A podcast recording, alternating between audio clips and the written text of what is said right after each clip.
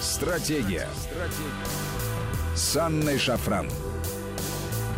Добрый вечер, друзья. Это Вести ФМ, студия Анна Шафран. И сегодня с нами замдиректора Совета по внешней и оборонной политике, замдиректора Центра комплексных европейских и международных исследований НИО, ВШЭ, то есть Высшей школы экономики, Дмитрий Суслов. Дмитрий, здравствуйте. Добрый вечер, Анна. Друзья, я напомню вам наши контакты. СМС-портал короткий номер 5533 со слова «Вести». Начинайте свои сообщения. И WhatsApp, Viber, плюс 7903 170 6363. Сюда бесплатно можно писать. Подписывайтесь на телеграм-канал нашей радиостанции. Он называется «Вести FM+, слитно в одно слово. Дмитрий, а у вас есть телеграм-канал? Нет. Это большое опущение, да, надо исправиться. Знаю, да, но э, на самом деле у меня столько сил и времени отнимает Facebook, э, что я уже мне нужно будет нанять человека, который бы вел мои социальные Это сети. Это очень серьезная насущная проблема. Э, вы думаете, один вы такой, но надо как-то решать. Э, сегодняшний день время требует. Да, так что мы вас очень ждем э, с нетерпением, потому что вас там не хватает. Это правда, я не лукавлю нисколько. Постараюсь к следующей нашей встрече в эфире завести. Да, а мы расскажем и объявим, как вас Прекрасно. там найти. А, мой канал называется Шафран, русскими буквами Шафран. Набирайте друзей и подписывайтесь. Ну, а мы о самых последних новостях. Эм, проходит саммит Россия-Африка, много шума он наделал и действительно вызывает гордость, честно говоря. Это такое э, первое крупное, действительно очень крупное мероприятие такого масштаба. В Сочи проходит форум 23-24 октября. А, прибыли э, на мероприятие представители 56 стран Африки. Вчера наш президент Владимир Путин совершил 56 рукопожатий за 56 секунд. Ну и принято решение э, в рамках этой организации саммит проводить раз в три года, угу. а э, в текущем моменте работать совместно над поставленными задачами. И, э, конечно же, невозможно не испытывать воодушевления. Почему? Потому что многое было сделано нами, нашей страной в свое время. А, во времена Советского Союза, да. и очень бездарно все это было утрачено. А, слава богу, не утрачено не до конца, да. да, и есть э, э, какие-то моменты, за которые можно зацепиться, есть люди, которые помнят, которые хотят сотрудничать, и это очень такое взаимное движение навстречу. Думаю, что наши заокеанские коллеги, партнеры сильно поднапряглись в эти дни. Ну, разумеется. Э, я с вами абсолютно согласен. Это одно из крупнейших за последнее время э, международных мероприятий в России, которое э, подчеркнуло состоявшийся статус России одной из крупнейших мировых держав и одного из полюсов многополярного мира наравне с Китаем, Соединенными Штатами, несмотря на разницу в валовых внутренних продуктах. А, потому что действительно э, редко такое бывает, когда э, собирается так много лидеров иностранных государств. Здесь можно вспомнить, например, э, саммит пояса и пути в Пекине, который собирает Си Цзиньпинь, и там страны, которые участвуют в, в китайском проекте «Один пояс, один путь», тоже несколько десятков государств, приезжает, значит, выразить свое почтение руководителю Поднебесной вот, и в надежде на дальнейшие деньги. А, иногда в Соединенных Штатах эм, э, проводятся подобные масштабные встречи. Вот на моей памяти, например, в 2010 году, в мае э, в Вашингтоне э, Барак Обама, который тогда был на пике своей популярности, собрал Всемирный ядерный саммит. И в Вашингтон приехало, если мне не изменяет память, 43 а, главы, главы государства или правительства тех стран, у которых есть атомная энергетика. А, в Сочи собралось 54 лидера э, африканских стран. Да? То есть мы видим уже, что это абсолютно на уровне. То есть Россия и российский э, президент, соответственно, на уровне Барака Обамы и Си Цзиньпиня э, собирает э, международные мероприятия. Никто другой в мире э, не может похвастаться э, подобным масштабом. Да? Э, ни европейские страны, ни другие азиатские страны. Это первое. Второе, э, действительно, э, крайне важно активизировать российскую роль в Африке э, и пытаться, пытаться играть там важную политическую и экономическую роль. А Африка — это континент будущего, континент 21 века. Который... Вот это очень тонкий момент, потому что ощущение, что многие э, наши сограждане не совсем понимают, что такое Африка сегодня. А, Африка — это то же самое, что Азия вчера если вот э, очень грубо выражаться, да, вот э, а, Африка в 21 веке, то есть сегодня и завтра, а, э, будет играть такую роль в мировой экономике, в мировой политике, которую Китай, Южная Корея, Япония, так называемые азиатские тигры, играли во второй половине 20 века и на рубеже 20 и 21 веков.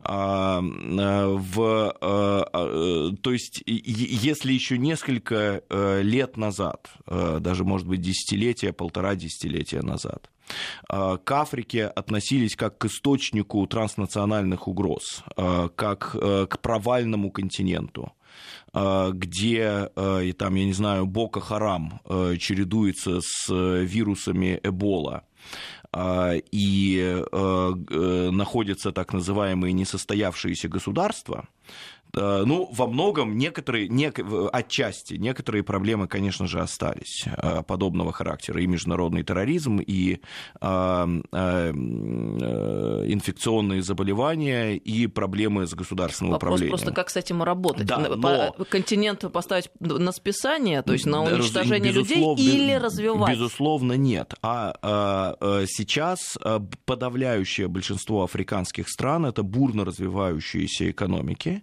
Э, я могу ошибиться, но мне кажется, что Африка это самый растущий на сегодняшний день континент по темпам ВВП.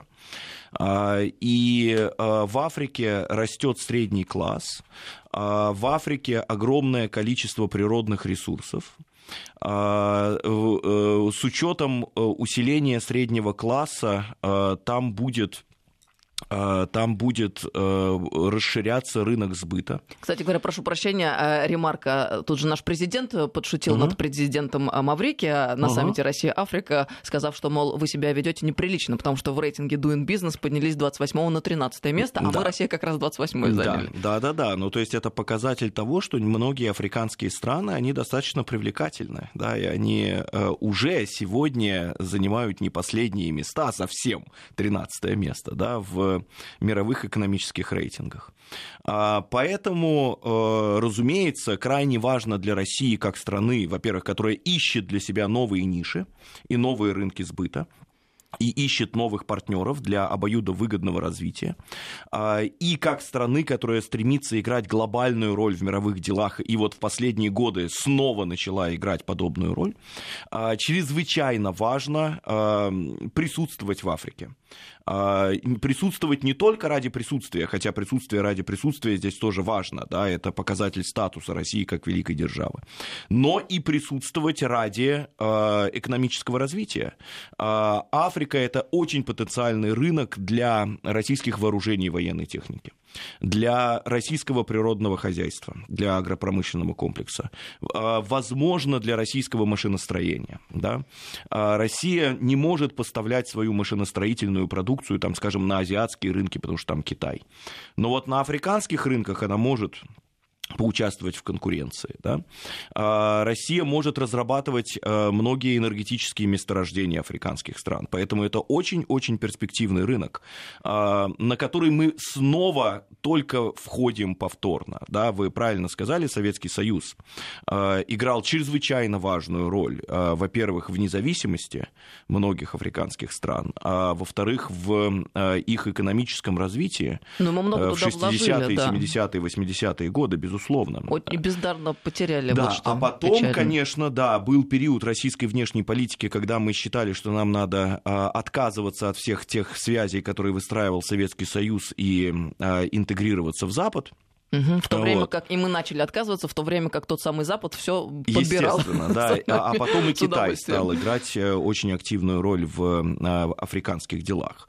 А сегодня, э, ну, я, я думаю, что сегодня в целом, ну, три неафриканские государства играют роль, ну, не доминирующую, но очень важную роль. В Африке это Соединенные Штаты по-прежнему, это Китай, который теснит Соединенные Штаты, и это это Франция, которая имела многие африканские колонии и которая пытается сохранять некоторое влияние, особенно в субэкваториальной Африке, Центральноафриканская республика, например. Вот, поэтому в ближайшее время встать на один уровень с африканскими странами у России, ну, конечно, ой, с э, Соединенными Штатами, с Китаем у России, конечно же, не получится. А, экономические потенциалы другие. А, Путин совершенно прав, что наш товарооборот с африканскими странами, хоть он и вырос за последнее время, но он мизерный. А, и примерно половина этого товарооборота приходится на нашу торговлю с Египтом. Да, Египет это главный наш, скажем так, партнер и хаб в Э, в Африке. А в Африке это считается прям самая продвинутая страна. Я там работала несколько лет в качестве угу корреспондента э, в информационном агентстве. И там, конечно же, как крупный мегаполис, э, очень много туда приезжало африканцев со угу. всей Африки, и они просто поражались, насколько Каир это продвинутый город. Для нас это несколько забавно, да. конечно. Ну, звучит, я да. думаю, на самом деле, что Южная Афри... Э, ЮАР, Южноафриканская республика, более продвинута в своем экономическом развитии, чем Египет, но э, среди, э, скажем так, североафриканских стран, безусловно, Египет занимает первое место. Ну, может быть, второе в Африке в целом после ЮАР. Вот. Но в любом случае, то, что Россия Россия пока не может быть сопоставимой с Китаем и Соединенными Штатами, это не означает, что ей не стоит э, играть активную роль в Африке. Есть обоюдный спрос. А, как я уже сказал, Россия может много чего извлечь из э, сотрудничества с Африкой, как экономического, так и политического. Африканские страны тоже на самом деле... Почему вот так много приехало в Москву? Да? А, потому что они заинтересованы в более активной роли э, России в Африке.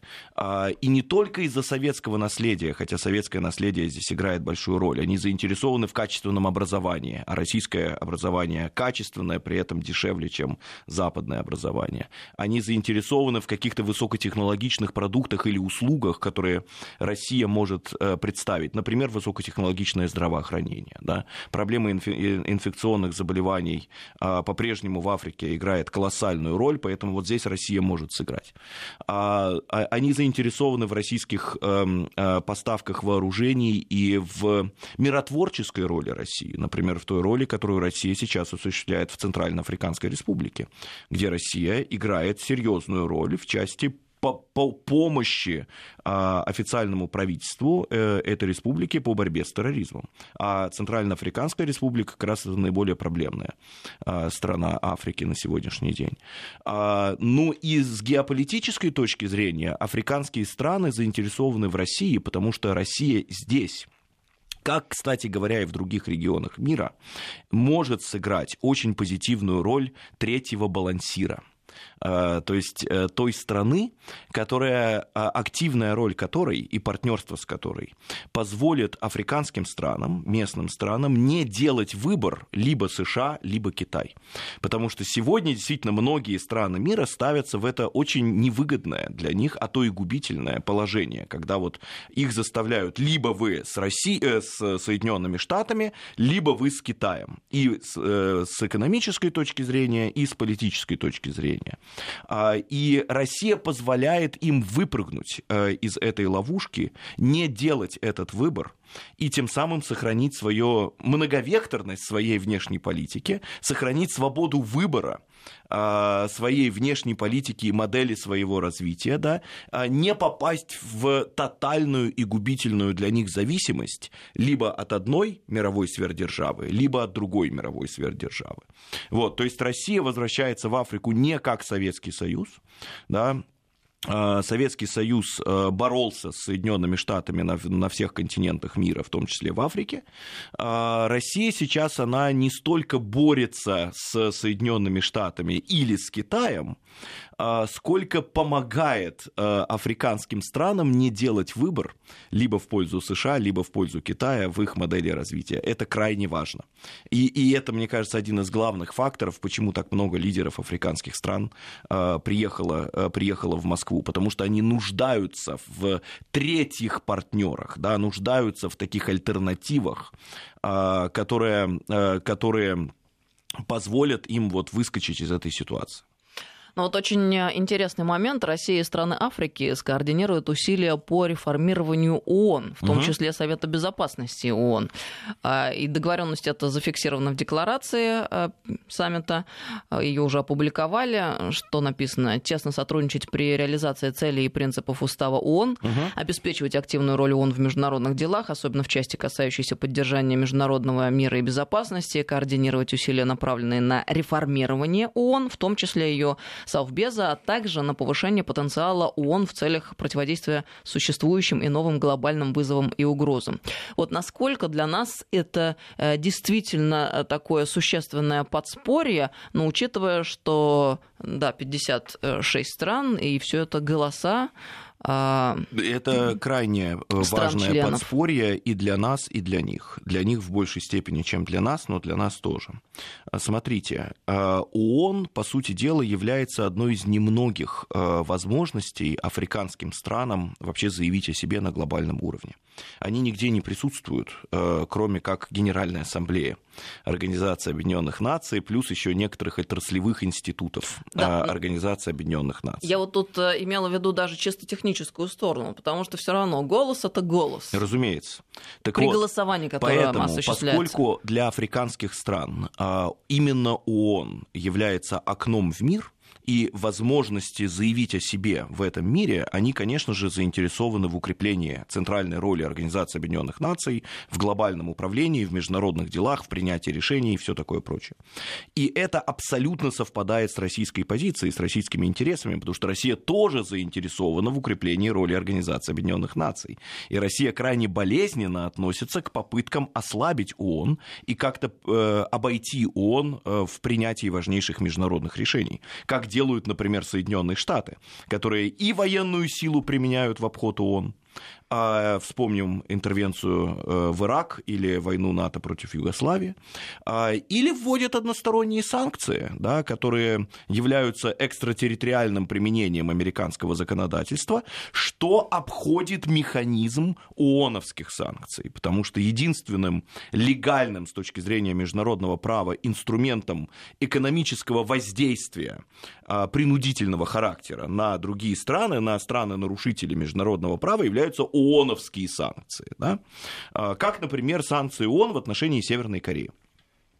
А, или до этого санкции ООН в отношении Ирана, которые были отменены в связи с э, принятием а, всеобъемлющего плана по урегулированию иранской ядерной программы. В общем, Россия не заинтересована в том, чтобы ООН обходилась как э, э, с точки зрения экономики, так и с точки зрения безопасности.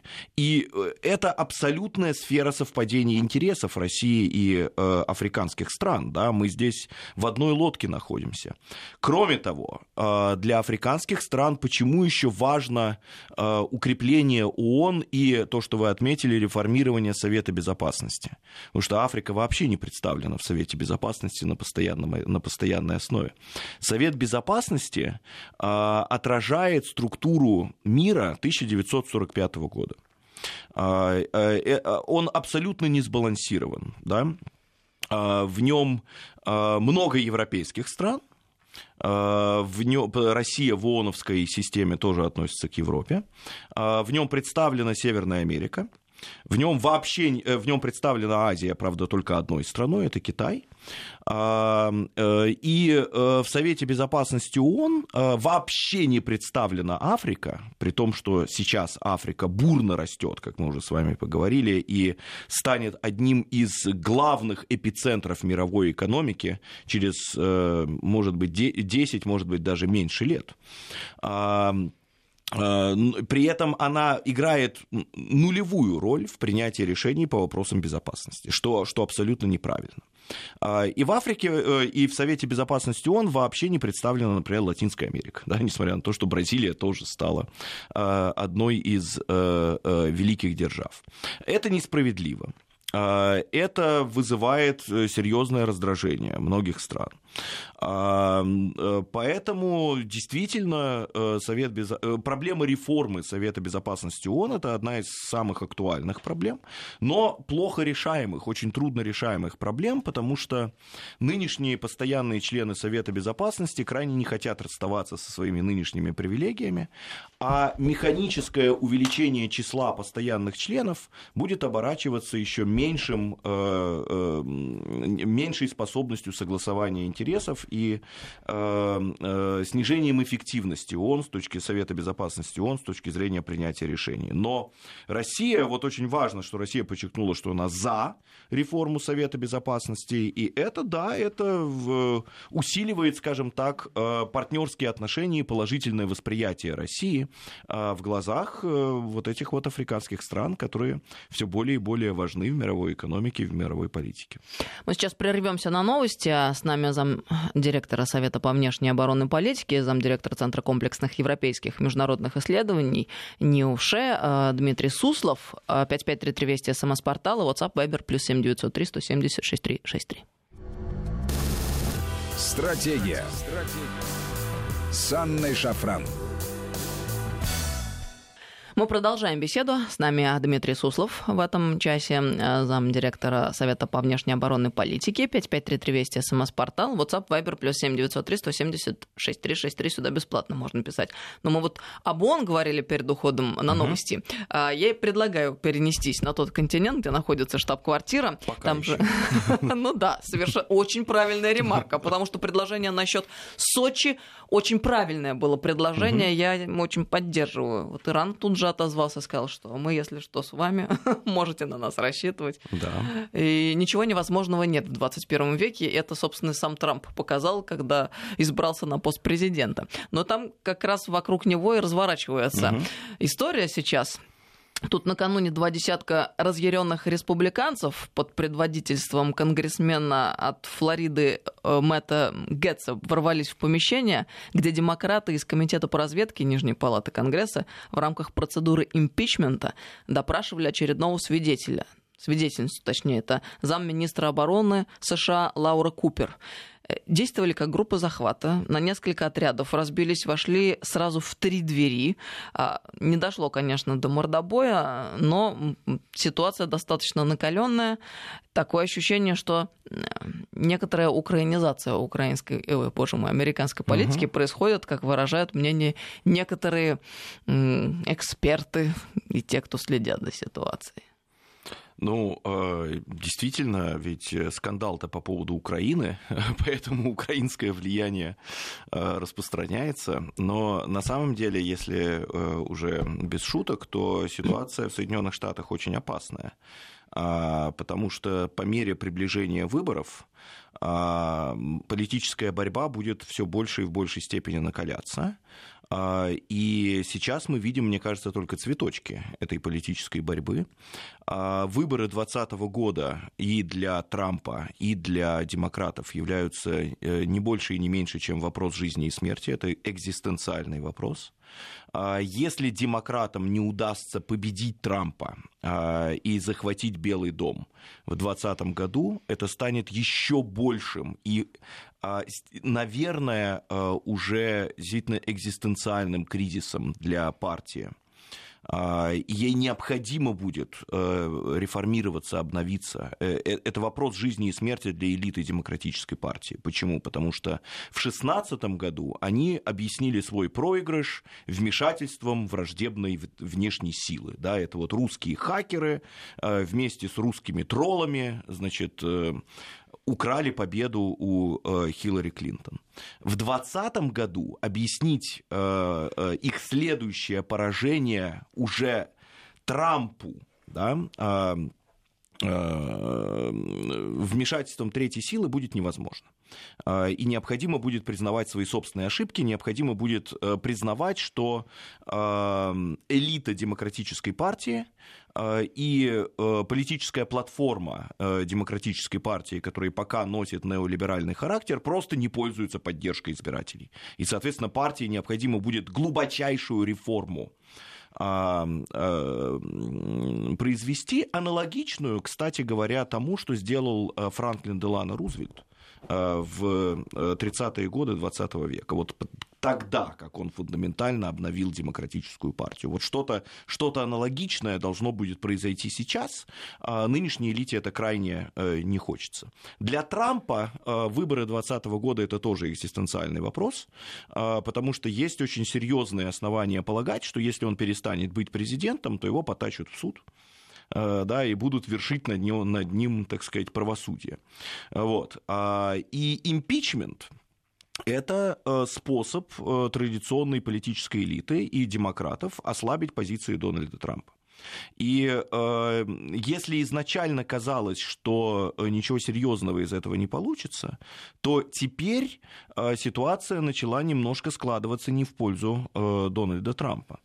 А, но она в еще большей степени не в пользу Джозефа Байдена. Да? Джозеф Байден уже из-за вот этого скандала, связанного с ним и с его сыном, а, потерял лидерство в демократической гонке, и уже Элизабет Уоррен считается фаворитом. Но он еще не сбитый летчик. А? Еще не сбитый летчик. Еще не сбитый летчик, но я думаю, что он э, будет э, сбитым летчиком в ближайшее время э, из-за всего этого скандала. На самом деле этот скандал ударяет по Байдену быстрее и фундаментальнее, даже глубже, чем по Трампу. Вот. Но эм, что касается Трампа, э, здесь очень сложная ситуация, потому что, с одной стороны, э, республиканцы не заинтересованы в импичменте Трампа. Э, если произойдет импичмент Трампа, э, то президентом автоматически станет вице-президент Майкл Пенс, и он автоматически априори проиграет президентские выборы 2020 года э, любому из демократических кандидатов, потому что он не пользуется такой поддержкой среди американских граждан, как Дональд Трамп, среди республиканских избирателей. Более, то, то, есть, то есть, если происходит импичмент Трампа, то в 2020 году республиканская партия гарантированно теряет подавляет Белый дом. Более того, Трамп э, действительно пользуется подавляю, поддержкой подавляющего большинства рядовых э, республиканцев. Порядка 90% рейтинг его поддержки среди республиканского электората. Это означает, что если республиканские сенаторы и республиканские члены Палаты представителей голосуют за импичмент Трампа, люди в них разочаруются, да, потому что эти сенаторы и конгрессмены уберут популярного президента, который пользуется поддержкой рядовых республиканских избирателей. Соответственно, упадет поддержка республиканской партии в целом в 2020 году. То есть она проиграет не только Белый дом, но она еще и Конгресс гарантированно проиграет и станет партией меньшинства, причем солидного такого такого меньшинства скукожившегося и в Палате представителей, и в Сенате, пока она еще партия большинства в, в Сенате. А, и республиканцы должны это прекрасно понимать, и они это понимают. Но с другой стороны, мы видим, что действующие представители исполнительной власти администрации Трампа начинают давать показания против президента. Да, последним э, был э, поверенный в делах, временный поверенный в делах США э, на Украине, э, который заявил, что он якобы знал о том, что э, э, вопрос предоставления, точнее возобновления военной помощи Украине э, был увязан якобы с расследованием в отношении компании Бурисма, где работал э, Байден-младший, и вообще в отношении э, двух Байденов. Да? А, а, а если это так, значит, действительно Трамп оказывал давление и шантажировал э, Зеленского э, военной помощью, да, что мы не дадим военную помощь до тех пор, пока ты, значит, не, не начнешь расследование против Байденов, тем самым просто уничтожишь Байденов. Да? А это принуждение лидера иностранного государства вмешаться в американские выборы и оказать влияние на американские, на американские выборы. Примерно о том же самом говорили и некоторые другие представители администрации, в том числе посол Соединенных Штатов в ООН, э, в, прошу прощения, в, Евро, в Европейском Союзе, в Европейском Союзе. И вот э, совсем уже недавно появилась информация о том, что якобы и украинцы тоже были в курсе из окружения Зеленского и даже обсуждали этот вопрос о том, что э, администрация Трампа увязывает предоставление помощи с расследованием в отношении э, Байденов и что как бы делать э, в, э, в этой связи. Это существенным образом повышает шансы положительного голосования в пользу импичмента в Палате представителей это существенным образом э, снижает поддержку э, Дональда Трампа, в том числе со стороны республиканских граждан. Э, то есть это бьет по его, э, по его авторитету. И пока сложно ответить, как это повлияет на э, голосование в Сенате, которое как бы действует как суд. Да? То есть э, Палата представителей выносит решение о, о, об импичменте, а Сенат должен двумя третями голосов либо его подтвердить, да, вынести обвинительный вердикт, либо, а, либо не подтвердить. Да, если они не соберут две трети голосов, то никакого импичмента, соответственно, не будет. Как вот а, до этого было с Биллом Клинтоном, например, в 1999 году по делу Моники Левински. Вот, когда Палата представителей проголосовала за импичмент, а Сенат не подтвердил э, это решение. Так вот, э, пока, вот, э, точнее, если где-то неделю, две недели назад я был абсолютно убежден, что Сенат, конечно же, не проголосует за импичмент, то есть э, им не собрать две трети голосов, потому что это означает, что существенная часть республиканцев должна проголосовать в пользу импичмента то теперь я уже начинаю сомневаться, видя, как, э, как проходят слушания э, в Палате представителей. Но если э, республиканские сенаторы проголосуют за импичмент, то то это приведет к краху республиканской партии, как я вот э, сказал, сказал выше. Поэтому очень сложная, очень сложная ситуация. Да? А, вот в случае с Ричардом Никсоном, когда э, действительно была вероятность того, что а, э, большинство республиканских сенаторов даже проголосует в пользу импичмента, да, ведь э, как, как там дело было? Э, палата представителей проголосовала за импичмент, но Никсон не уходил в отставку долгое время после этого, потому что он был убежден, что э, республиканцы в Сенате не проголосуют тоже в пользу импичмента, и, соответственно, ему можно будет просто махнуть рукой на, на эту ситуацию. А, и когда стало понятно, что в условиях Уотергейтского скандала, когда вскрылись факты, слежки за демократической партией, а, что а, э, когда стало понятно, что и республиканцы в Сенате готовы проголосовать за импичмент Никсона, вот тогда-то он ушел в отставку, а, уже спасая свою собственную жизнь и свою собственную свободу, да, потому что если он добровольно ушел в отставку, тогда у следующего президента есть возможность его помиловать, что, собственно, и произошло. Президент Форд, э, бывший вице-президент Форд стал автоматически президентом, Джеральд Форд, да, и он тут же помиловал Никсона, и Никсон как бы а, остался на свободе, да, он, он не был привлечен к суду за а, за импичмент. Вот. Но тогда э, до выборов было далеко. И э, республиканская партия, которая, да, проиграла следующие президентские выборы, и э, после Джеральда Форда президентом стал э, Джимми Картер, вот. Э, но э, до выборов было еще несколько лет. Республиканская партия, несмотря на отставку Никсона, могла как бы мобилизоваться, что-то сделать. Там, да, сам Джеральд Форд мог попытаться, значит, э, стать более популярным, стать действительно там, получить общенародную поддержку и так далее и тому подобное. Да? А, вот. Сейчас нет этого времени. До выборов остается год. Да? Если вот меньше, чем за год до выборов действующий популярный среди республиканцев президент Трамп э, уходит в отставку, э, то, то республиканцы, как я вот сказал, гарантированно все это проигрывают. Э, поэтому очень, очень непросто непростая ситуация. Но в любом случае эта э, непростая ситуация отражает э, интенсивность внутриполитической борьбы, отражает все больший антагонизм двух партий, отражает поляризацию американского общества.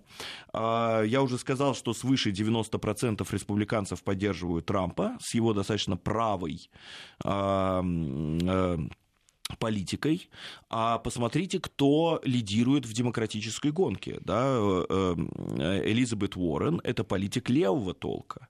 А на прошлых э, демократических выборах главным фаворитом на самом деле был Берни Сандерс, да, и, скорее всего, он бы стал кандидатом в президенты, если бы не, внутри, не внутрипартийные махинации, которые искусственно вытащили Хиллари Клинтон. Вот. То есть республиканская партия склоняется вправо, демократическая партия склоняется влево. А, Америка растягивается по двум разным полюсам. Полюсам. А, и пока непонятно, как выходить из этой ситуации. Но вот этот антагонизм и поляризация э, таким образом вряд ли могут быть преодолены в ближайшее время, и это даже напротив ближайшая перспектива и тенденция, и траектория, по которой будет развиваться внутриполитическая жизнь. Ну вот аналогичным образом Америка была поляризована э, в середине XIX века, как раз, да, но тогда, правда, еще была территориальная поляризация между севером и югом. Э, вот. И мы знаем, к чему это привело. А, я имею в виду гражданскую войну в Соединенных Штатах. А, я не думаю, что сейчас страна распадется, потому что эта поляризация не выражена четко географически. То есть, да, побережье э, более демократические, центр более республиканский, но все равно картина более пестрая. Вот. Но эм, э, э, факт в том, что без эта поляризация вряд ли произойдет без фундаментального изменения партийной системы Соединенных Штатов без э, радикального изменения платформы американских политических партий. То есть, скорее всего, двухпартийность сохранится, и э, сами названия двух партий тоже сохранятся. Да, они неизменно существуют с, как раз э, с середины XIX века. Э, но внутреннее содержание партии должно фундаментально измениться, как это уже произошло э, несколько раз в истории Соединенных Штатов. Да, я напомню, что в начале э, 20 века демократическая партия была партией российского юга. А сегодня это скорее партия меньшинств, да, партия не белых. Ну, то есть речь об идеологических преобразованиях да, в том числе. речь о серьезных идеологических преобразованиях и о нахождении той платформы, которая может сплотить Америку вот, вот разную Америку. Да? А, опять-таки это будет трудно, а, потому что впервые в своей истории а, Америка перестает быть страной белых. Это, э, это, это, это, это на самом деле один из фундаментальнейших факторов э, в пользу поляризации и движения э, республиканской партии вправо, а демократической партии влево. Но тут имеется в виду, естественно, не только негры, а азиаты, латиноамериканцы. латиноамериканцы. Очередь, да? То есть еще в 70-е годы 20 века, а это, пардон, 50 лет назад, это не так давно, это на глазах одного поколения, свыше, ну не свыше, а примерно 87-88% американского населения составляли белые. Сегодня они составляют 60% населения, от 90 до 60, да, лихо, за 50 лет. А, а это что такое, это ассимиляция или миграция? Это миграция. Это миграция э, главным образом, и главным образом из Латинской Америки.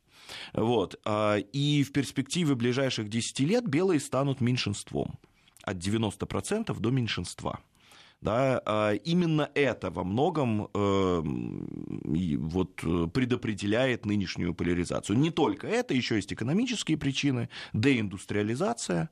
Почему Дональд Трамп так э, жестко э, к Китаю подходит и э, проводит протекционистскую политику и говорит о том, что бизнес должен вернуться в Америку, да, потому что он чувствует эту деиндустриализацию, ее негативные социально-политические э, последствия и хочет стать э, тем лидером, который вот э, возродит, что ли, американский рабочий класс. А, вот. Эм, это, кстати, впервые за много, за много-много десятилетий а, рабочий класс стал голосовать за республиканских кандидатов. Э, со времен Франклина Рузвельта рабочий класс в Америке голосовал за демократов. Вот. А Трамп перетянул его на свою сторону.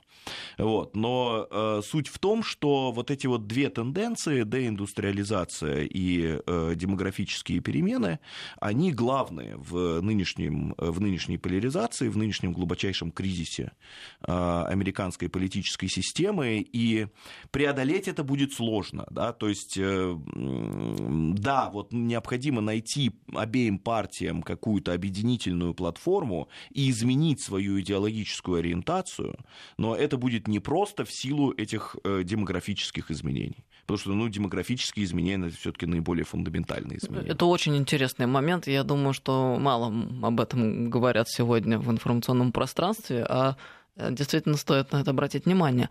А вот насколько эта конструкция, в принципе, сама по себе устойчива, что я имею в виду? Э, как вовне а, могут отразиться или наоборот не отразиться те, та турбулентность, которая сейчас внутри штатов существует? Ну, пока э, эта турбулентность приводит к тому, что американская внешняя политика практически на 100% подчинена политике внутренней.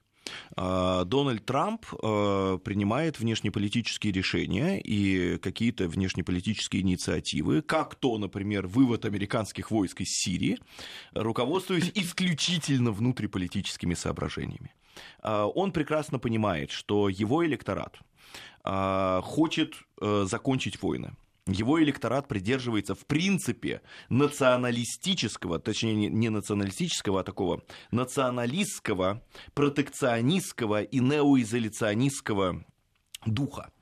Да, а, его электорату совершенно все равно, будет ли Сирия авторитарным государством или демократическим. Да? Э, и вот эта вот трансформация всего остального мира, это вопрос, который очень сильно волнует американскую традиционную элиту, но очень мало волнует рядового избирателя. А Трамп ориентирован именно на э, рядового избирателя. Рядового избирателя интересует его родной городок, да, значит, кого он встречает на улице, белых или не белых, ситуация в школах, ситуация с инфраструктурой, ситуация в здравоохранении и так далее. Да? То есть вот э, сугубо местные, э, я бы даже сказал, провинциальные вопросы. Американцы это жутко провинциальные люди в массе своей.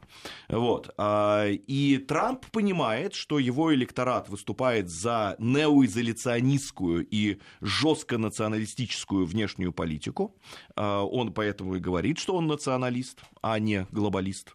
Вот. И принимает соответствующие решения. Поддержка Израиля Трампом – это тоже внутриполитическая история, потому что э, костяк республиканского электората составляют баптисты, а баптисты верят, что когда э, еврейский народ обретет землю обетованную, наступит второе пришествие Христа. И, соответственно, вот э, считается, что поэтому э, правые христиане, э, республиканцы, баптисты, евангелисты должны поддерживать Израиль. Да? Ну и так еще Прав... удачно совпало с зятем. Да, ну да, с зятем тоже, да, но, но, но здесь в первую очередь на самом деле электоральный, электоральный фактор. Вот. А оппоненты Трампа тоже исходят из внутриполитических соображений, да. Они прекрасно понимали, что этот скандал с Укргейтом Э, ослабит позиции Зеленского относительно европейских э, лидеров. Но, тем не менее, они это допустили. То есть пока американская внешняя политика будет зависеть от внутренней политики, от внутриполитической борьбы, и это очень опасно. Вот что касается российско-американских отношений очень быстро. Э, мы, к сожалению, окончательно упустили окно возможностей, оно уже закрылось, в плане налаживания какого-то более продуктивного, конструктивного диалога. Вот появилась возможность после окончания расследования Мюллера, а, но с учетом Украина-гейта, снова это окно захлопнулось. Поэтому вот сейчас до следующих выборов ничего с Соединенными Штатами конструктивного и долгосрочного сделать, к сожалению, будет нельзя. Дмитрий Суслов, замдиректора Совета по внешней оборонной политике, замдиректора Центра комплексных европейских и международных исследований НИО Высшей школы экономики. Спасибо вам большое, Дмитрий. Спасибо вам, Анна. Стратегия. Стратегия. С Анной Шафран.